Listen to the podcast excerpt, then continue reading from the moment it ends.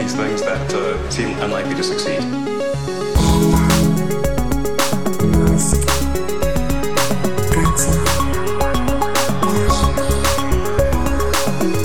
Bueno, bienvenidos a un nuevo episodio de Elon y en esta ocasión no está Matías, está conmigo el señor, el inimitable José Jacas. ¿Qué tal estás? Hola, pues muy bien. Me siento un poco actor secundario sustituyendo, pero bien. Está aquí en plan, eh, pues, los dos dicho tú, profesor sustituto, porque como habréis visto en las redes sociales del pobre Matías, se ha roto un hombro, no sé qué, se ha caído de la bici. O sea, yo os lo cuento. El secreto es que se ha caído de la bici y le han dado de baja como 100 días de baja. Y tampoco puede hablar. y no puede hablar. no, pero sí que tiene que dolerle estar sentado, imagino. Sí, sí, es, es y ponerse a hacer guiones y mierdas así, así Sí, sí, que la verdad es que es un rollo. Bueno, para eso está la baja, que descanse todo lo que pueda. Hmm. Y llevo un rato pensando eh, cómo echarle la culpa a Elon de, de que se haya caído Matías de la bicicleta, pero no se me ocurre. Otro lanzamiento fallido de SpaceX. Ay, ay, ay, ay, ay. Bueno, ¿qué te pareció el lanzamiento? Vamos a comenzar hablando del espacio porque tenemos aquí el guion SN9 estrellado. Fíjate que yo pensaba que, que iba súper bien el lanzamiento y de repente, en el último segundo, Sí. eh, se gira y hace Sí, sí, pum es que fue, al final. Eh, me recordó mucho a lo que está pasando con, con GameStop, ¿no? Eh, pero es curioso por eso, porque nunca sabes lo que va a pasar con estas cosas, ¿no? Es como que parece que lo tienen Sí. ya controlado, que han aprendido todas las lecciones de los anteriores y de repente falla cualquier pequeña tontería y hace una reacción en cadena que, que Sí. revienta el cohete. Yo no sé de estas cosas, pero no sé si esto es una muestra de que realmente están más atrás de lo que, más atrasados de lo que ellos piensan que están, o es aleatorio, o qué. No lo sé, porque, por ejemplo, el, el anterior, el SN8, parece que fue mejor. O sea, menos aterrizó Hmm. Recto, vertical. Dicen que fue que le faltó frenada en ese momento. O sea, Sí. que le faltaron como unos metros. Y no mucho, ¿eh? Leí algo de que había un motor secundario y se tenía que haber encendido que Mm. no se encendió. No sé hasta Puede qué punto ser. eso es verdad. Y este, de momento, dice la- las autoridades, la FAA, las autoridades de aviación, que van a investigar un poco qué es lo que ha ocurrido, que Mm. no sé cómo de común es que lo investiguen. Pero eso no es más responsabilidad de, de SpaceX, investigar lo que ha Claro. pasado. En ese sentido, obviamente, yo creo que va a haber dos investigaciones. Eh, eh, Pero sí es cierto que ellos a lo mejor tienen la, la obligación de hacer su propio informe, basándose en lo que le diga la, la compañía o en tomar datos, etcétera. Sobre todo, imagino que para próximas autorizaciones. ¿sabes? Lo que obviamente esto está lejos de la, de la población, se cortan carreteras, pero nunca sabes dónde va a caer. Lo que no quieren es que se caiga un monolito de estos encima de la casa de nadie, ¿sabes? Lo que me sorprendió viendo el vídeo, no sé si era una cuestión de perspectiva, era que parecía que el otro cohete que estaba intacto estaba al lado. Ya ves. Es como que ya está ves. ya muy cerca, ¿no? No sé qué distancia hay. Voy a mirarlo en Google Maps, pero no hay mucha distancia. Pero vamos, que da miedo, ¿no? Porque a la mínima que haya un pequeño desvío ahí de trayectoria, se lo lleva por delante. Se lo lleva totalmente, totalmente. Así que bueno, vamos a ver en qué queda la cosa. Lo único que ha dicho Elon Musk, que estaba fuera de Twitter y dijo que, que habían sido por fuertes vientos, que es una cosa como muy básica, ¿sabes? Pero bueno, Sí, ¿no? es cierto que esto es muy beta, es muy prototipo. Están Mm. haciendo rollo eh, software, iteraciones de software. Lo que pasa que no sé cuánto costará cada, cada prueba de estas, la verdad. Sé que son más baratos que los lanzamientos de la NASA, pero más allá de eso no, ya, no lo sé. pero aún así.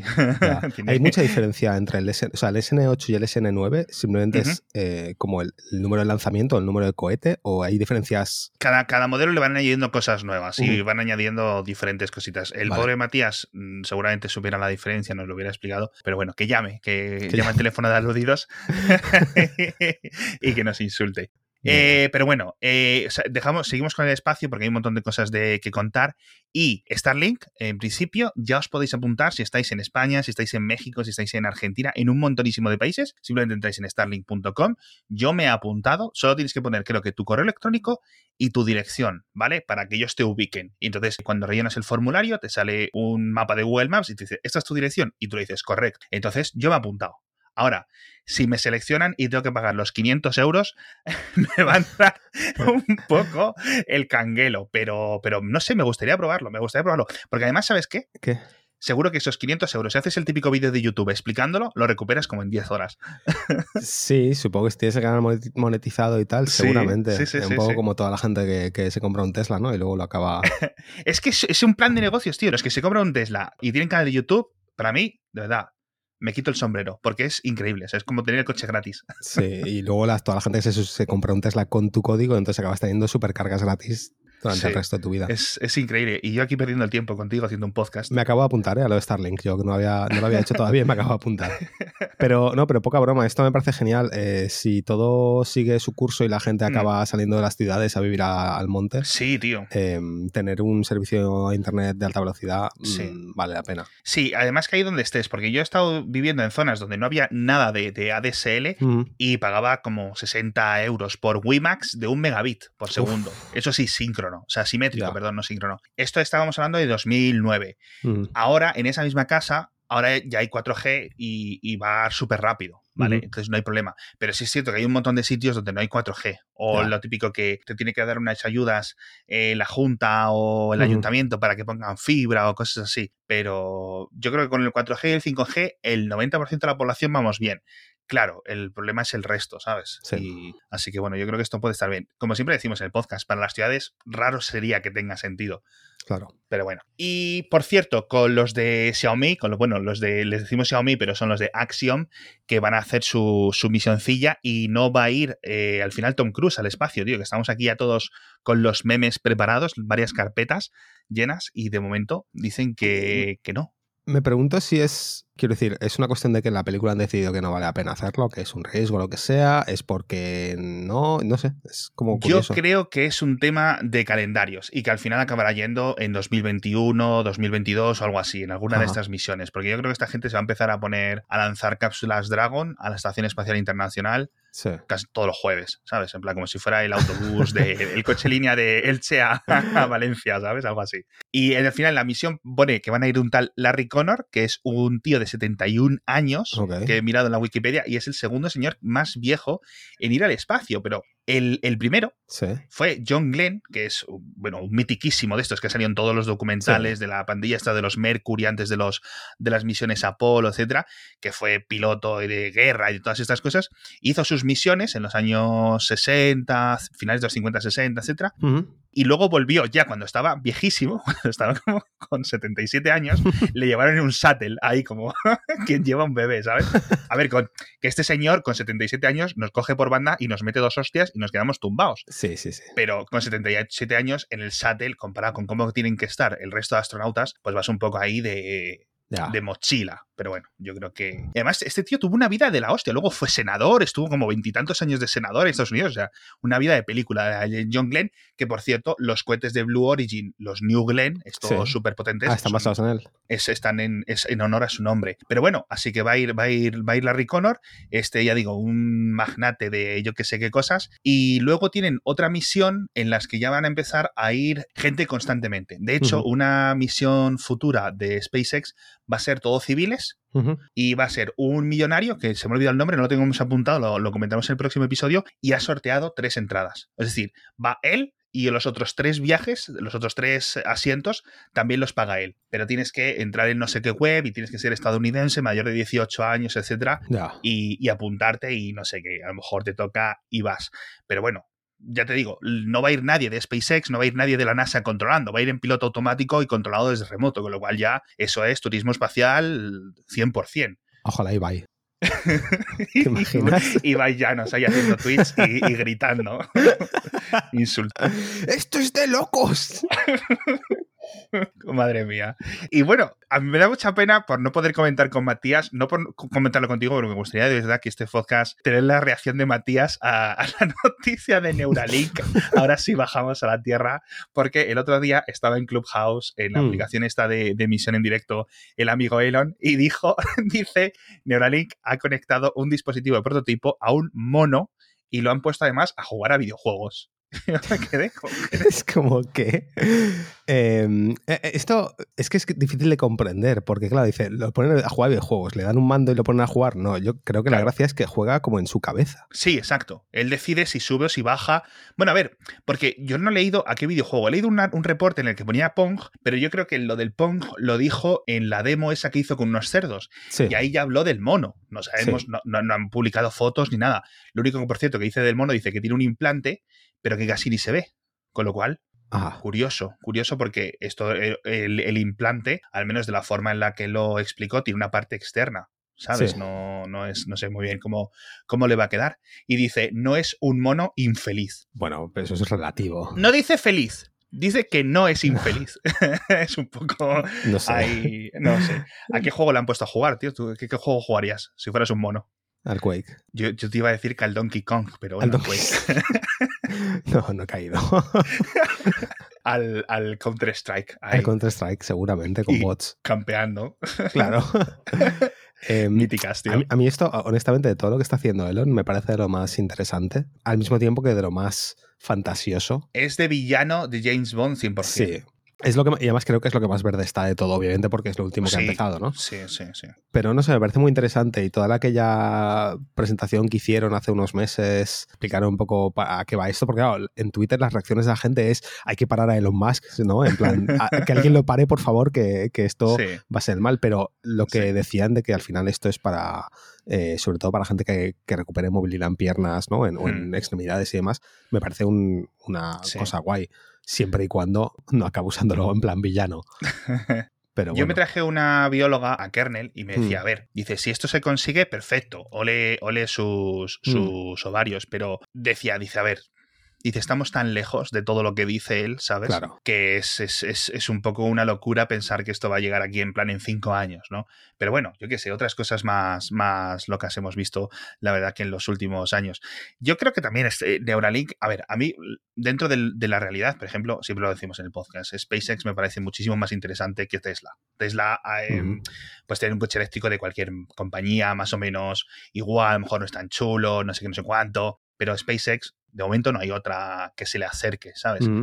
Comparas Neuralink, por ejemplo, con The Boring Company y Ya. dices tú, madre mía, madre mía. Ya. Así que nada. Que, que por cierto, de Boring Company no sabemos nada nuevo, no han dicho nada, se te- tendrían que haber abierto eh, para el CES de Las Vegas, pero como no, no se celebró, pues eh, no sabemos qué es lo que está ocurriendo. Ha llegado ya febrero, eso sigue sin, sin abrir, sin inaugurar, sin nada, pero estuvo por ahí Elon con los chavales, con tres de sus hijos, creo, Sí. por ahí dando, sacándose unas fotillos, y no sabemos absolutamente nada, pero bueno, a ver si lo publican, al menos por verlo ya, porque Pero más allá de ver el- el- la estación esa con los coches a los lados, es lo único que hemos visto. Y el túnel. Sí, simplemente yo quiero un vídeo de, de cuánta gente puede mover. Simplemente Poca. para decidir, a ver, claro, poquísima, tío. Es, Es que, que yo que no- sigo sin entender eso para qué sirve. yo creo que los de, obviamente, los, los que manejan el centro de convenciones también están, son totalmente escépticos, pero dicen, mira, firmamos este contrato y lo estuvimos comentando en el podcast. El contrato está súper blindado. Es decir, si no Mm. puedes mover tanta gente, te- nos vas a tener que devolver el 75% de lo que te hemos pagado. Si puedes mover tanta, el 50%. Y es decir, que estaban como ya protegiéndose porque no les dejara ahí un poco Claro. un marrón. Y bueno, claro, también tenía una multa o digamos un inconveniente o una cláusula del contrato si no se abría para el CES y para a partir de ahora si no estuviera operativo en cada edición de cada feria grande, ¿no? Con lo Sí. cual, bueno, yo creo que en esta se ha salvado porque no se ha celebrado, pero, pero bueno, al final se acaban sacando un poco las cosas por los pelos. Yo al final lo que quiero saber es cuánta gente mueve. Porque Ya. al final lo último que sabemos es que va a tener que haber un piloto, un conductor en cada coche. ¿Qué dices tú, tío? Ujú. Pues es que pones un teleférico, un algo y vas más rápido y mueves más gente. Es que no un, entiendo. un metro. Es que no entiendo. No, de verdad. O sea, es la el parte que tren no de la bruja de los pueblos, tío. Yo- pero con Elon delante pegándote escobazos. Eh, no, pero ahora, ahora en serio, quiero decir, no, no creo que Elon sea tonto, ¿no? Y se crea que ha inventado Claro. el metro. Alguna razón tiene que haber para esto. Es que él dice lo que sigue insistiendo, por más que los expertos en transporte urbano, etcétera, se le lleven dándole palos con este tema muchos años, es que dice que es eh, que la gente va a preferir siempre el ir en su propio coche Ajá. A- en, en cualquier sistema de túneles, ¿no? En los que él quiera construir, que de momento, pues obviamente solo ha hecho esto, que es un túnel de, de kilómetro y algo. Pero claro, es que esto no es un coche, un túnel en el que tú metes tu coche, esto es un túnel en el que tú te bajas y te metes en un coche Claro. de esta compañía para ir de un pabellón a otro, Claro. ¿sabes? Que dices tú, bueno, vale. El- En el futuro, es que dicen que es que no soluciona el tráfico de las, Eh, de las Efectivamente, ciudades. a eso quiero llegar. Eh, ahora mismo esta solución no soluciona nada. Lo único que quiero pensar es que como programa piloto han hecho este, el de Las Vegas, para las Mm. convenciones y demás, para probar que, que lo que es la teoría de los túneles y demás, que funciona. Y que luego la idea es que en las ciudades se monte otra cosa diferente. Pero es que, quiero decir, túneles debajo de las ciudades ya tenemos. No, y que no se mueve suficiente No, tráfico no, es de eso. esta forma. Y no sé y si las es que... tuneladoras que... tienen son enanas, tío. Yo no sé si es que ha pasado ya demasiado tiempo en Estados Unidos y, y se ha comido la propia propaganda esta de todo el mundo necesita un coche. Es muy raro, Es- pero es yo- interesante. Eso es yo por lo que menos, por lo que menos apuesto. Bueno, y ahora, antes de hablar de Tesla, que tenemos un montón de noticias que comentar, rápidamente, patrocinador esta semana, icecat.com, icecat, una empresa holandesa de comercio electrónico brutal. Si tenéis un negocio de cualquier tipo que vendáis en internet, tenéis que estar con ellos sí o sí. Lo que hacen es gestión de catálogo y esto es muy interesante si tienes una tienda, digamos, te dan ya todos los productos masticados con las especificaciones, las fotos, los vídeos, las cosas traducidas en varios idiomas, con lo cual cuando un cliente llegue a tu página web lo va a ver súper completo y va a poder decidirse y comprar en tu web. Que tú vendes productos, que eres un proveedor o que eres un fabricante, te conectas con ellos, les das todos los datos de tu producto de tal forma que cuando estén en los diferentes páginas web, en las diferentes aplicaciones, esté todo bien alimentado y la gente, los clientes puedan comprarlo y vas a aumentar tus ventas sí o sí. Ya sabéis, icecat.com, icecat, echarles un vistazo porque merecen mucho la pena. En fin, tenemos que hablar de, de los cochecitos que ya toca. El año, la semana pasada, en el episodio anterior, hablamos de los Model S y Model X nuevos. ¿A ti qué te parecen? Aprovecho para preguntar. Yo me, me gusta, internamente me encantan, me parece que han, han Sí. hecho todo lo que todo lo que que yo quería. Yo era muy poco fan del Model X y del Model S in- eh, en los interiores porque los veía muy de señor, muy de ejecutivo rancio y me parece muy guay lo que han hecho. Habría quitado la fibra de carbono, eso sí, pero bueno, bien, ok. Externamente me hubiese gustado un poquito más de rediseño. Eh, me parece Sí. que siguen, que con el Model 3 tienen un, un- una- un morro bastante guay, bastante, mm, ¿cómo se dice eso? Diferente, ¿no? Al resto de, de modelos de coches que ves por ahí. Y el Model Ujú. S y el Model X, aunque es verdad que también son diferentes, no me, no me gustan tanto, no sé, es- ese morro no me, no me gusta mucho. No creo que sean los diseños definitivos del- de, de estos dos coches. ¿Sabes? Creo que dentro de unos años veremos otros cambios tiempo. externos. Sí, pero por dentro, chapó, o sea, me, me encantan. Sí, yo creo que la verdad es que, que se note un poco lo que decíamos en el anterior episodio, que se note un poco que son mejores coches que el Model 3 y que el Model Y, que llega un Sí. momento en que dices tú, pero es que el, el Y es mejor coche que esto, tío. No, no, y que, que yo me he subido a- recientemente, me he subido a un Model S de 2017 y es que no lo preferí en, en ningún momento a mi Model 3. Claro. O sea, me subí y dije, menos mal que, o sea, no, yo no quiero este coche para nada, no me Claro. gustó casi nada. Y cuesta mucho más. Y cuesta mucho más. Estas, Claro. con estas versiones, a ver qué, a ver qué tal, a ver si consiguen sobre todo eh, recuperar ventas. Pero por cierto, tío, hay una serie. Bueno, tú también eres muy fan de Superstore. Sí, bueno, muy, muy, muy fan no. Me gusta. Fan normal, fan, Fan normal, me- me seis- gusta. Seis y medio de 10. Le doy, yo le daría un 7,5 a, a Superstore. Me gusta, la veo, la, la seguimos al día y tal, pero eh, no siempre me estoy partiendo, ¿sabes? Eh, de risa. Pues el, el creador, Justin Spitzer, eh, está en colaboración, bueno, va a estrenar, mejor dicho, una nueva serie que yo creo que va a tener mucho de este espíritu, del espíritu ese de Superstore o, como decirlo, Scrubs o The Office, etcétera, que se va a llamar American Auto. Ujú. Y por la descripción que veo, que voy a dejar un enlace en las notas del episodio, va a ser un poco como la serie de Silicon Valley, Sí. pero con la industria de- del automóvil. Y, y yo creo que si es con la industria del automóvil, que además va a tener una protagonista que parece que va a estar basado un poco, un poco en, en Mari Barra, de General Motors, yo creo que va a tener que salir Elon sí o sí. Sí, además Elon se presta enseguida a estas cosas. No, pero no el propio Elon. O sea, el Elon yo creo que saldrá, ¿vale? Pero alguien que interprete el Ah, rol que interprete el tiene personaje. Elon dentro de la industria, ¿no? Como el tío loco este de Silicon ahora- Valley. Claro, pero mi duda es, ¿van a, van a hacer, van a usar el universo real o van a hacer un universo alternativo? No, yo creo que es un universo alternativo. Entonces habrá una compañía de coches eléctricos muy guay con una figura rollo Elon, pero en lugar de llamarse Elon se llamará mm, Felon, ¿sabes? Sí, vale, ok. algo así. algo Pero así. habrá un cameo de Elon Musk haciendo un personaje secundario, seguro. Yo, a ver, a mí me gustaría, pero bueno, la verdad es que está gracioso. Es estrena en septiembre. Yo le voy a echar un ojo porque la verdad es que este tío últimamente está haciendo cosas, bueno, últimamente, los últimos 10 años, ha hecho cosas bastante, bastante chulas. En fin, hablemos de Autopilot. Vale. No sé si tú, al menos como yo, estoy todo el día viendo vídeos de ahí con la Nvidia, de Sí. la gente con la beta del FSD. Sí, sí, sí. Y no sabía que solo hay como mil personas, tío. Sí, hay muy poca gente, bueno, relativamente poca gente. Eh, de vez en cuando van aumentando el, el- el pool. Además lo hacen, lo hacen ah, por zonas geográficas. Al principio era solo, si no recuerdo mal, solo California. Em, y poco a poco han ido abriendo en más estados. Ahora creo que, creo que en casi todos los estados por lo menos hay alguna persona que lo está probando. Eh, pero como que iban teniendo muchísimo cuidado con, con, la gente a la que probaban, no por quién fuesen, sino por dónde estaban y la clase de entornos en los que conducían. Ah, qué curioso. Claro, porque al principio no estaba preparado para todo. Claro, y es verdad que cuando, cuando empezamos a ver los vídeos del FSD, los primeros vídeos que salieron, si te fijas, eran todo eh, barrios suburbanos, son zonas amplias, con carreteras amplias. ¿no? estoy, en estoy en el centro de la ciudad, es la típica ciudad americana que son cuatro edificios y una calle de siete carriles, ¿sabes? Es como, ah, claro. Sí, sí. Eh, claro, yo quería ver, pues, Nueva York o una ciudad más parecida a una ciudad europea, ¿no? Sí. Em, un soltamos un coche con FSD en la mitad de Roma. Y a, grabar el vídeo. Adiós, adiós el Tesla en tres minutos, adiós. Em, pero poco a poco se han ido viendo más, más ciudades eh, un poco más europeas. Yo he visto vídeos de. Hay una señora en Twitter, seguramente la has visto algún vídeo suyo, que vive en eh, Rhode Island, creo que es. O en no sé qué Island. creo que es Rhode Island y graba eh, en el centro de la ciudad que es, parece una ciudad europea, tiene calles más estrechas y demás.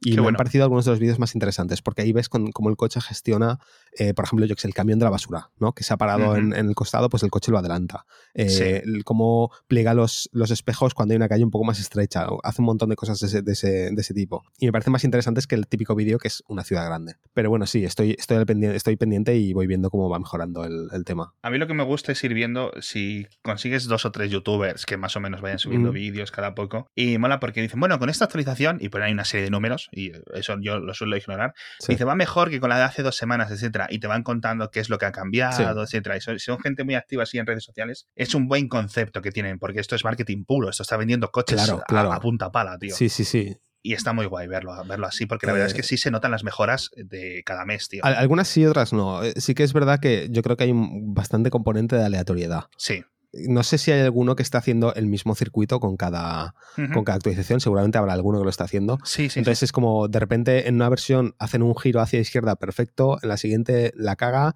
eh, y en la siguiente lo hace, pero lo hace menos con menos eh, confianza. Es como que no siempre, las mejoras no siempre son lineal, lineales hacia arriba, ¿no? Como que ah, eh, en una versión a otra hay cosas que mejoran, cosas que empeoran. Pero por lo que todo lo que he leído es que sigue habiendo muchísima programación manual de situaciones. Es decir, ¿Ah, todo el tema de la IA, sí. la gracia es que se supone que el sistema este nuevo autopilot, la razón por la que el FSD ya ha empezado a, verse en beta es porque han reescrito todo el sistema de autopilot y se supone que usa el, el, Neural Engine, ¿no? Para Em, pues aprender de una forma humana. Pero hay muchas situaciones que están como programadas a mano, en plan de, eh, si te pasas en un semáforo y hay un giro a la izquierda y viene un coche, entonces adelantas y giras a la izquierda, pero tienes cuidado con no sé qué, es como que está todo programado a mano. Y poco a poco hay ciertas situaciones en las que las van pasando al, motor, neuronal. Eh, según los, las charlas del, señor Carpazzi, el, líder de, de IA de Tesla, es una cuestión que eso, que poco a poco ellos irán pasando cosas a ese sistema neuronal. ¿vale? Es, una tarea progresiva.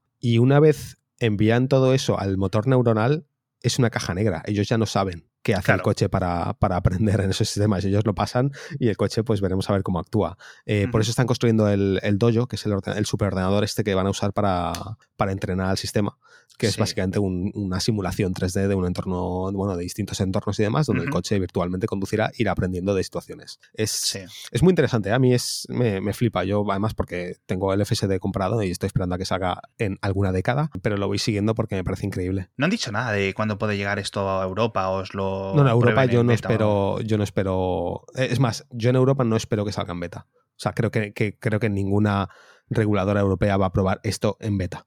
¿sabes? Una vez este haya salido en Estados Unidos, y entonces me imagino que es cuando se pondrán con las particularidades de Europa, porque claro, en Europa tenemos muchísimas particularidades a la hora de conducir y en las carreteras y demás. Y ya no solo es Europa como tal, es en cada país. Una vez lo tenga más o menos claro que empiecen a pasar regulaciones allí es cuando ya en algún momento lo sacarán aquí. Pero eh, yo creo que esto va para bastante largo. ¿eh? No, yo es, no, me sorprendería que yo cambie de coche antes de que esto, ¿sabes? lo pueda, lo pueda usar, lo cual es una pues una mierda, pero es lo que hay. Además, la gente no sabe que eh, José me hizo una promesa que si él se hacía millonario con acciones de estas de GameStop y cosas así, me iba a regalar un Cybertruck eh, amarillo. Tengo malas noticias para ti. No sé si has estado siguiendo la bolsa hoy, pero tengo malas noticias para ti. Bueno, ya, ya se intentará. Seguiremos echando el euromillón todas las semanas. De, de todos modos, sobre el tema del FSD, me sorprende la cantidad de gente negativa y escéptica con los primeros vídeos. Yo recuerdo flipar en colores con los primeros vídeos. A ver, yo por una parte flipo. Porque obviamente esto es acojonante. Por otra parte, y otros expertos, pero expertos de verdad, ya sabes, de, de Montreal, de las universidades estas de Toronto, en esas Sí. donde hay mucha gente, muchos expertos, gente de Stanford que constantemente le dicen, pero qué, qué barbaridad, pero cómo estáis haciendo esto, no sé claro. qué, no sé cuánto. Como si, que, que también es algo que ocurre mucho en el mundo académico, es decir, un comportamiento, una vía de negocios, una vía de desarrollo, una vía, etcétera, que no es muy ortodoxa, se le, se le suele atacar, ¿no? Jolín, Pero más que de, de- de expertos, me hace gracia la gente que lo ataca siendo pues usuarios normales o gente que ah, no. bueno, que- sí. O sea, me, me flipa en plan, ay, pero mira cómo la caga o se desconecta mucho, tal, no sé qué. Pero, o sea, tú, está- tú eres consciente de que este coche está conduciendo con simplemente ocho cámaras y un ordenador. Quiero decir, no, Claro, ¿sabes? A diferencia de, de los otros sistemas, de muchos otros sistemas que vienen con las rutas pre- Cierto. pre- preplaneadas y, y ahí tienen mucha programación manual, a mí el hecho de que, del que el coche sea capaz de analizar un, un feed de vídeo y conducir sí. en base a eso me parece increíble. Me parece Sí. increíble. Y por muchos problemas que tenga todavía, que es una versión beta y que está muy verde, claramente, solo el hecho de que pueda hacer un giro a la izquierda, ¿sabes? Me parece flipante. Porque además es que puedes ver cómo el coche ve los coches venir. Entonces se para, espera no sé qué, adelanta. Si ve que no puede ver eh, el giro porque hay un objeto que lo tapa, va eh, deslizándose poco a poco hacia adelante hasta que ve cosas muy humanas, ¿no? De, de conducir. Y... Sí, la verdad es que sí es cierto que es, eh, en ese sentido, sí se le ve un montón de decisiones que es como lo haría un humano. Sí. Ese sentido yo no sé si es bueno o es malo. Lo que sí es cierto que me sorprende, y, y ya te digo, con, con el paso de la semana se va viendo, que no haya habido ningún problema. Que sepamos. Al menos en los vídeos que yo he visto, es en plan, o sea, obviamente, pues una pelota que se escapa por ahí, un cubo de basura estúpido, un cono que se lo come, etcétera. No he visto nada, no he visto nada de eso. Yo no he visto tampoco, no sé si ha habido siquiera algún accidente. No, creo que No no. he visto ninguna noticia sobre accidentes, pero al mismo tiempo creo que está muy programado ahora mismo por seguridad. Es decir, cualquier, a la mínima que ve un, ob- un obstáculo, un objeto, Salta, el coche salta, o sea, o salta Sí. o para, ¿sabes? Sí. O se reduce. De hecho, yo lo he visto taguear en, en la. Cuando ves la, la vista, ¿no? De lo que está viendo el coche, lo ves taguear eh, incluso manchas en la cartera. Quiero decir que, que el bueno. coche ve muchas cosas, muchas cosas. Creo que a la mínima que una pelota se colase o lo que sea, el coche enseguida eh, o la esquivaría o, o frenaría. Eh, Sí. Creo que está muy, muy preparado ahora mismo pa- para ser seguro. Entonces, por eso no creo que veamos eh, muchos Exacto. accidentes. Eh, y, y yo creo que de momento es donde se debe mantener los años que necesite esto, porque a lo mejor no es una cosa que vaya a acabar en marzo de 2021. Ujú, Eh, Entonces, mientras todo siga siendo un asistente, es decir, es un asistente, en cuanto veo problemas, suelto, te aviso y ya está. Y el paisano que está conduciendo o la paisana que esté conduciendo, que siguen siendo los responsables, sean capaces de tomar el, el volante en ese momento. Luego vemos que la gente, pues con, el- con- no con el FSD, pero sí con el autopilot, la gente de vez en cuando se ve por ahí cada cabra que no es normal. También, a ver, pa- también pasa que hay mucho vídeo preparado por YouTube, ¿no? De, de, Ah, bueno, sí, mira, está como durmiendo, pero es mentira. ¿no? Pero mira, yo como persona que tiene autopilot y que lo usa siempre que puede, sí, yo te digo que es que es que no me compraría un coche ahora mismo que no tuviese un sistema parecido. sí. Eh, yo he podido hacer 100 kilómetros de Valencia a Benicàssim prácticamente sin, o sea, tocando el volante, obviamente, con el volante, pero que sin tener que conducir yo, ¿no? El coche haciendo todo. Y obviamente estás pendiente de la carretera, estás prestando atención a lo que es coche. Además, quieres prestar atención porque estás viendo en plan, ay, a ver qué hace el coche aquí, ¿no? A ver cómo gestiona el coche esto, tal, no sé qué. Pero eres mucho más relajado porque no tienes que estar pendiente Claro. tú de, de todas las, Mm. todos los- las microcorrecciones y de estar pendiente de todo lo demás. Yo solo veo que eso es una gran ventaja y otra Sí. los, los típicos atascos. Del arranco, Sí, paro, arranco, bueno, eso paro. que ya simplemente claro. con que sea un coche eléctrico ya es una puta pasada comparado con un coche de marchas de combustible, Ah. que eso es el peor de los peores. Sí. Yo- a mí me ha pasado, yo volver a, volver a Valencia un domingo por la tarde, típico atasco de vacaciones o lo que sea, y venir a autopalo y el coche automáticamente para y va, a- Claro. va siguiendo la, la cola y demás, Sí. y ya está, ya está entrar en la ciudad. Es que Sí. va muy bien. Eh, Sí. Yo entiendo que la gente es escéptica con el hecho de que un coche conduce. Pero de verdad que, que deberían tener la mente un poquito más abierta y entender que, que primera, que está bastante bien diseñado el sistema y segunda, que, que es que es muy cómodo, tío. es muy cómodo. la verdad que sí. Lo único que me escama, y yo creo que tienen razón algunos críticos, es, por ejemplo, lo de que sea una beta y que se esté probando. Sí. Porque hay algunas cosas que a lo mejor deberían de pasar por algún panel de expertos, algún panel regulador, y luego decirles, oye, ok, perfecto, lo hemos comprobado, hemos creado estas cosas, y, y esta versión la podéis ir lanzando. ¿sabes? También Que- te digo que no sabemos. No sabemos el proceso que pasa una versión antes de ser, ¿sabes? De Hombre, obviamente salir. hay, hay, hay hay comprobaciones internas y regulaciones y tal, porque obviamente, digamos que el, el, la versión, por ejemplo, por decirlo de alguna forma, que va llegando a estos testers, eh, a lo mejor los propios ingenieros la han probado hace seis meses. A eso quiero llegar, que, igual sí que ha pasado. No hay un. Al final, ellos tienen sus propios movidas internas y los jefes que les presionan y tal. y, por muy bien que podamos hacer, pues al final simplemente. Vale, pero no hay un tema legal ahí. Es que en Estados Unidos no sé cómo depende. Yo sé que, por ejemplo, Tesla no tiene las licencias de conducción autónoma californianas, como si otras tienen, yo qué sé, Waymo, Aurora y cosas así, que les han ido entregando. Pero porque no están, yo creo que están optando por un nivel diferente, porque al final no es un sistema de conducción autónoma. Ellos no tienen, no han pedido licencias para los coches que vayan sin conductor, sin volante, etcétera, porque va un señor conduciendo. al final, el responsable es, el, es el señor que está en todo momento. Pero bueno, y durante la última conversación, o en la última, la, sí, la última conversación con los accionistas, le preguntaron por licenciar Autopilot. No el FSD, pero en principio dijo Autopilot, con lo cual podemos englobar todas las tecnologías de asistencia a la conducción de Tesla a otros fabricantes. Y dice, oye, pues de momento, dice, hemos tenido algunas discusiones preliminares sobre la concesión de licencias de Autopilot a otros fabricantes, que eso me parece algo interesante, la verdad. Pero también lo han hecho con, con la supercarga. Quiero decir, yo me imagino que han hablado con mucha gente de todo, ¿no? De licencias y tal. Pero eh, es, es, correcto lo que dices de autopilot. Entiendo que hasta que no el sistema no esté mucho más pulido, si ya de por sí Tesla tiene que controlar la opinión pública de su propio sistema de autopilot, sí. Eh, sería peligroso empezar a licenciarlo ya a otras empresas. Sí, pero el autopilot, autopilot yo lo veo como muy estable. Es bastante estable. De, hasta los últimos, desde, desde los últimos seis meses, porque antes había un montón de frenadas fantasma y tal, que de vez en cuando se ve que hay gente que le sigue ocurriendo. A mí es verdad que hace tiempo que no me ocurren, pero es verdad que funciona bastante bien tal y como está ahora mismo. También te digo que todos los sistemas de asistencia de conductor tienen frenadas fantasma. Exacto. Es que es eso. Es que el, el Super Cruise de General Motors, un montón de cosas que tenemos aquí en Europa de mantener el carril, lo que hemos visto en los, los Hyundai. Siempre suelo decir, siempre suelo decir, esto lo tiene hasta un Opel Corsa. No es porque los Opel Corsa lo tengan. Coches de 20.000 euros tienen sistemas de, asistencia a la conducción que te mantienen el carril, te hacen las curvas, te toman las salidas, etcétera. Muchas veces la gente no lo sabe porque es un paquete que cuesta 5.000 euros más. Claro. Mientras que en el Tesla como que te viene incluido, ¿no? El básico. Pero sí que es verdad que muchos lo tienen, sí. Yo lo que me gustaría que licenciaran, y creo que no lo van a hacer nunca, es, digamos, todo lo que es la interfaz. Ya. O sea, eh, pero eso yo creo que es la gran diferencia entre un Tesla. Yo creo que a, mí, no me apetece, o sea, no, creo que sea una buena idea porque eh, las otras compañías ya lo están haciendo. Es decir, claro. nadie está desarrollando su propio software de coche excepto Tesla. Si ahora viene Mercedes y dice quiero licenciar vuestro software, no es muy diferente a cuando licencian el que les está haciendo X compañía, que es el que quienes está haciendo el MBUX. Yo lo que quiero es que Mercedes abra un equipo de software en su, ¿sabes? En, su, en su central y hagan el software específico para sus coches. Que Volkswagen haga lo mismo, en lugar de estar subcontratando, porque el problema que tienen la mayoría de compañías de coches con el tema del software es que se lo están haciendo otros y no hay comunicación. Eso es cierto, que está muy externalizado un montón de sectores, no solo del software en, el mundo de la automoción, sino de componentes enteros, que básicamente les dan el, coche al 90% montado.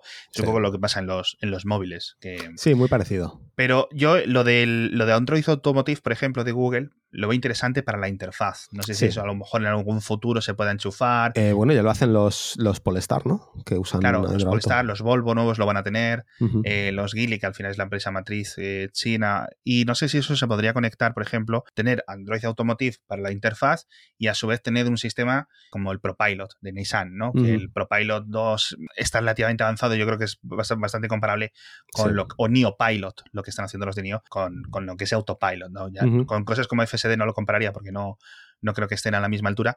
No, pero el autopilot normal sí. Sí, yo creo que se, se, va moviendo un poco la par la industria. Es cierto que, por ejemplo, Volkswagen, pues a lo mejor los nuevos coches eléctricos que tiene son chulos como coches eléctricos, pero no están en ese nivel. Yo creo de, las cosas chulas del software, de las, eh, no diría pijadas, pero sí de estas cosas extra que, que no te da la, industria tradicional. Yo de, lo que he visto, ninguno está al nivel. En cuanto a software, lo más parecido sería eh, Mercedes. Hmm. Y aún así, en cuanto empiezas a tocar la interfaz, ves que no está al nivel. es como que, como que en vídeos sí, pero cuando estás en el coche y lo estás tocando es como, vale, igual no tanto. Pero ojo, tienen cosas interesantes, ¿eh? tanto Mercedes como, por ejemplo, el nuevo, el, nuevo sistema que tiene Ford en el, en el Mac, en el Mustang, también es bastante interesante visualmente y demás. Parece que por fin están aprendiendo ciertas cosas, pero yo creo que hasta que no internalicen todo el desarrollo de software, mm, van a seguir estando por detrás. Fíjate que te quiero decir que tengo muchas ganas de ver cómo es el software, que son los de Rivian, que empiezan a lanzar los coches ahora A ver qué este tal. año, Ya, ya empiezan a. a iban, a salir, iban a salir en diciembre, noviembre, Ajá. y con todo ese tema de la pandemia, los primeros lanzamientos creo que van a salir en mayo, junio. Me encantan esos coches, tío. Sí, me parecen muy chulos. ¿eh? No, no creo que me comprase uno porque no tengo uso para un 4x4. Así me molan, ¿eh? pero me gustan mucho, ojo. Sí, sí. Pero mm, tengo dudas sobre tema de redes de carga y Mm. velocidades de carga y autonomías y demás. Es, es- se ha visto poco para lo avanzado que está el coche. ¿Sabes lo que quiero decir? Que hay una web y hay dos o tres artículos por ahí, pero se han visto Mm. vídeos de realmente del coche conduciendo. Sí, yo creo que sí. Hay una serie incluso de, mm, de National Geographic, ¿no? Con, ah, es con verdad. Ewan sí, sí, sí, McGregor y con la todo, Ewan o sea McGregor. Es verdad, no lo he visto todavía. Ha habido, ha habido movimiento. Sí es cierto que a lo mejor, ¿sabes qué pasa con Tesla? Está sobre, sobre Sobreexpuesto. cubierta. Sí, sí, ¿sabes? sí. O sea, es que todo el mundo estamos hablando de Tesla constantemente, a pesar del. Pero de, de Rivian me parece que ha habido mucho ruido a nivel escrito y demás, y noticias y demás, pero poca Sí. exposición de los vehículos en sí en funcionamiento, ¿no? Y, y- y si van a lanzarlos ya, me hubiese gustado, no sé, yo creo que deberíamos saber ya realmente el, el- el rango real, ¿no? Deberíamos verlos, Sí. haberlos visto más por completo en alguna pre-review o algo así. Yo creo que va a llegar el Blitz este de, de previo lanzamiento, va a llegar ahora. Porque justo, por ejemplo, eh, los últimos. El último mes, mes y medio ha sido lo del Ford o del Mustang, el Mac este que dices tú. Sí. Y, y- empieza ahora a llegar al mercado. ¿Sabes? Con lo cual. Hoy, han- hoy han salido que- las reviews de, bueno, la de The Verge ha salido hoy, por ejemplo, de sí, y del la de los de. Clipset lo, estaba viendo antes de grabar contigo, la Ajá. versión de, de los de Clipset con el, con el Mustang, y le digo, ya me podéis haber avisado, macho. Os hago yo la reseña. Pero, pero vamos, coches chulos, la verdad, y parece que se ponen un poco las pilas. Que sí, que ya van como cuatro años después que el, Hmm. que el Model 3, pero Yo me voy a apuntar que haya- a, probarlo, a ver si me dejan. que hay alternativas, la verdad es que siempre, siempre está muy bien. En fin, eh, José, muchísimas gracias por sustituir a alguno de Matías. Gracias a ti por invitarme. Y nada, estos próximos semanas, estos próximos episodios va a seguir viniendo José hasta que el hombre este se cure de su, de su hombro. Yo creo que lo ha hecho muy bien. Así que ponerle una reseñita en, en- en Apple Podcast o en Spotify eh, comentando su, su valoración. Ya sabéis, como, esto es como en Uber. Si baja de 4 o 5 estrellas, Me echan. despedimos. en fin, majos. eh, muchísimas gracias a todos por estar aquí una semana más en escuchando este podcast. Muchas gracias, José. Y muchas gracias a IceCat por patrocinarlo. Nos vemos la semana que viene.